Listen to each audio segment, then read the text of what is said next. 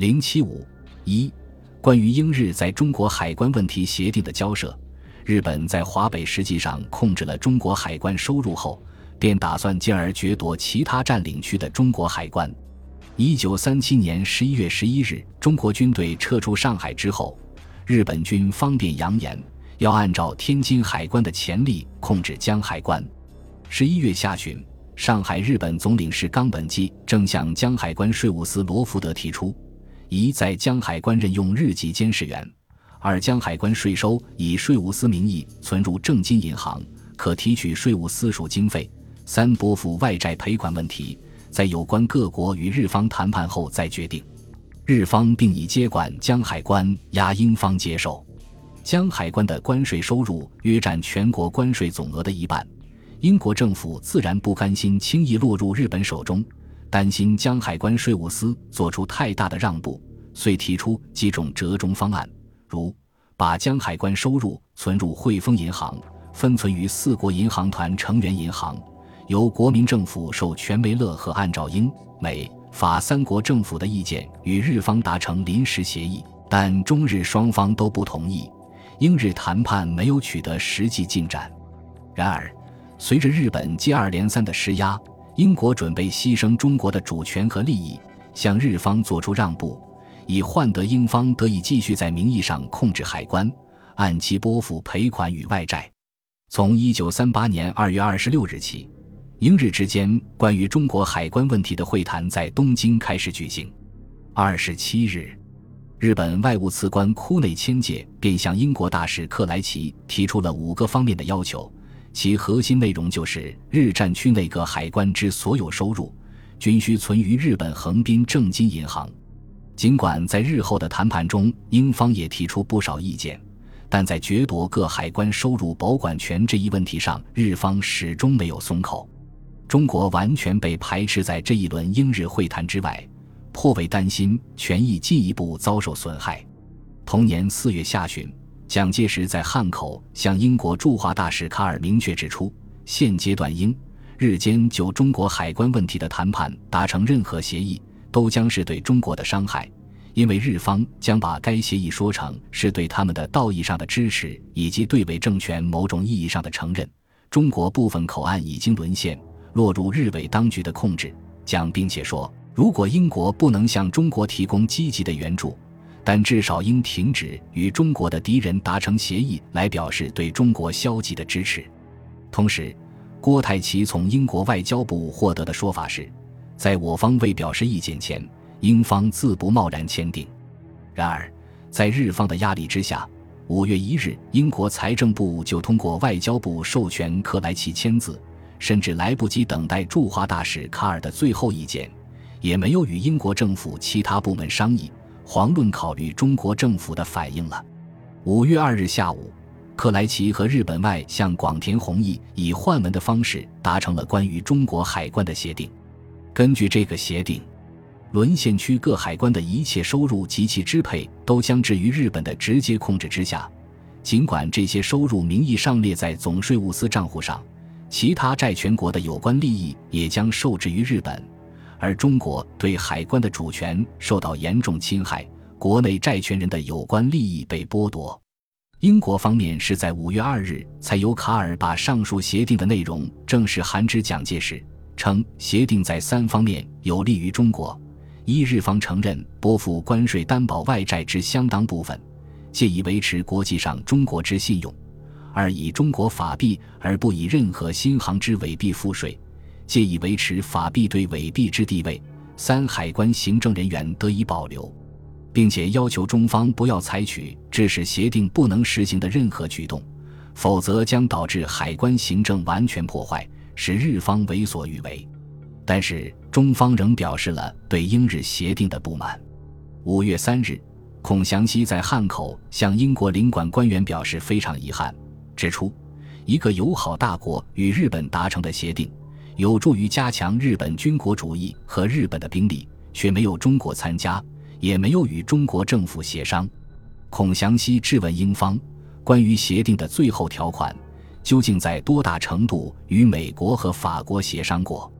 五月四日，国民政府发言人发表谈话，对英日签订中国海关协定表示遗憾，称该协定对于海关担保之债务仅提一部分，予以优惠待遇，而对于其他债务，如内债之类，则不提及，是将担保此项债务税款之用途。听其转移，殊为失当。又该协定将现存中立银行之税款转存于敌国之银行，虽此项税款系由被占领区域之上海及其他进口商部所征收，然实际系为我全国各地消费民众所缴纳，存于敌国银行，是将意助长其侵略之行为，尤无疑义。五月六日，外交部长王宠惠正式召回英国大使卡尔。中国政府咨悉英国与日本政府业已订立关于中国海关的某种办法，不论英国政府订立此项办法具有若何动机，而两国间未经中国之同意，将中国行政上的重要部分及海关问题作为协定之标的，殊为遗憾。中国政府于此愿向英国政府提醒其作为之正式约言。即不与其他国家订立损害中国主权及行政完整之任何条约与办法。现中国政府不得不声明，英国与日本政府订立之关于中国海关的办法，中国绝不受其拘束，并保留对于海关的一切权利与行动之自由。除了发表谈话和照会之外，中方确实也采取了某些相应措施。在日本驻上海领事的压力下，经梅乐赫的同意。江海关英籍税务司安麦斯在正金银行开立账户，把原存在汇丰银行的江海关税款约一千六百万元转存正金银行。中方当即表示反对。五月四日，孔祥熙向安麦斯指出，无论总税务司还是任何中国官员，都不能把已存入外国银行的税款转存日本银行。孔祥熙并指示关务署长郑来。立即把江海关存于汇丰银行的税款两千五百万元拨交中央银行。财政部重新核定《海关税款汇结补充办法》，规定自六月一日起，各关收入中，除将所摊算应付外债赔款、总税务司署经费及其他利拨各款汇存上海汇丰银行总税务司账户之外，余款均应进汇汉口中央银行总行。存总税务司账户已被拨付内债基金，财政部并且不同意梅乐和的建议，即向汇丰银行借款以偿付积欠的日本部分庚子赔款。英国在中国海关主权问题上对日本的让步，其后果是十分严重的。中国方面除了由财政部向海关总税务司梅乐和及相关英籍税务司发出指示外，又通过外交途径向英方表明立场。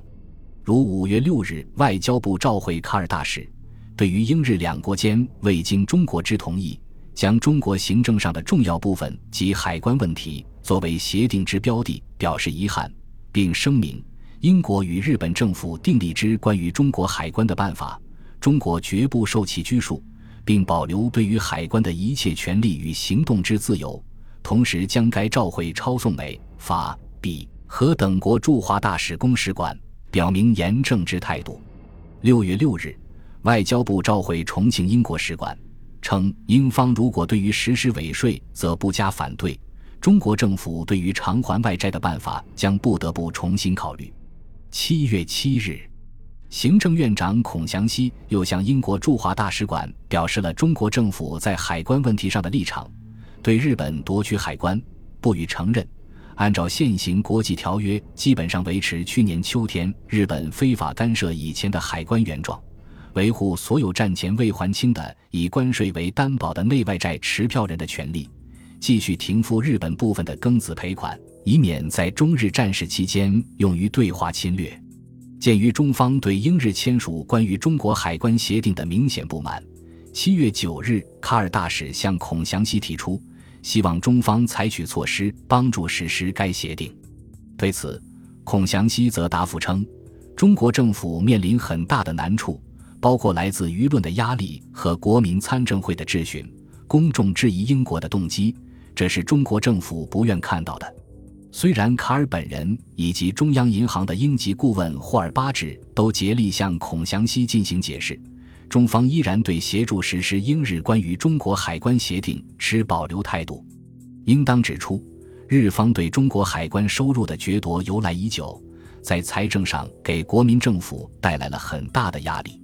自1937年卢沟桥事变以来，日本侵占中国各海关，即以武力胁迫将税款收入存于日商银行，不准海关当局自由支配。对于应由关税摊付内外债赔各款，均未汇借总税务司。国民政府为维持债信。只得由中央银行透支垫付日战区各海关应摊未解之款，以保持按期支付外债本息。据统计，至一九三七年年底，以关税为第一担保的外债总额为两千五百八十七万七千四百七十五英镑，两千八八十万零一百三十美元。从一九三七年九月至一九三八年底的十六个月里，中央银行为支付关税担保债赔各款。累计垫付一点七五亿元，占一九三七年度财政实收总额的百分之四十二点四。由于英国方面的妥协，日本对中国海关主权和利益的侵害便披上合法外衣，中国收回海关权益的前景更趋遥远。为应对这一严峻局面，一九三九年一月十五日，国民政府财政部正式宣布停止支付以关税担保内外各债本息。具体的说，就是把每月海关担保各项债务之数额，按照各关所在地划分为战区及非战区两部分，各以上个月本区收入数目比照全国关税收入总数，定为各该区本月份应摊债额之标准。国民政府停止支付海关担保外债的本息，但把国统区各关应承担的份额存入中央银行备付，恢复支付的条件。是日战区各关将其以前欠缴之款补齐，并每月向总税务司照旧借款。为了取得以英国为首的各债全国的谅解，国民政府当时曾多次声明，采用摊存办法是不得已而出此，而我努力维持债信之苦心，早为中外所共建。同时，把停付外债本息归咎于日本侵华，劫夺中国财政收入，称倘日人仍执迷不悟。毁约失信，则一切责任应由日人负之也。在某种程度上，国民政府停付外债本息，既是直接规避日本的侵害，也是对英国在中国海关主权问题上的错误举措所做出的一种外交反应。但是，英国在以中国海关主权与日本做交易的同时，却对中国暂停支付以关税担保的外债的决定表示不满。甚至向中方建议实行英日所拟之海关办法，以增加关税收入，恢复支付外债本息的能力。这一要求遭到中国的拒绝，而英国的妥协反而助长了日本掠夺中国海关和其他财经权益的野心。英国本身的在华权益也受到越来越大的威胁。本集播放完毕，感谢您的收听，喜欢请订阅加关注。主页有更多精彩内容。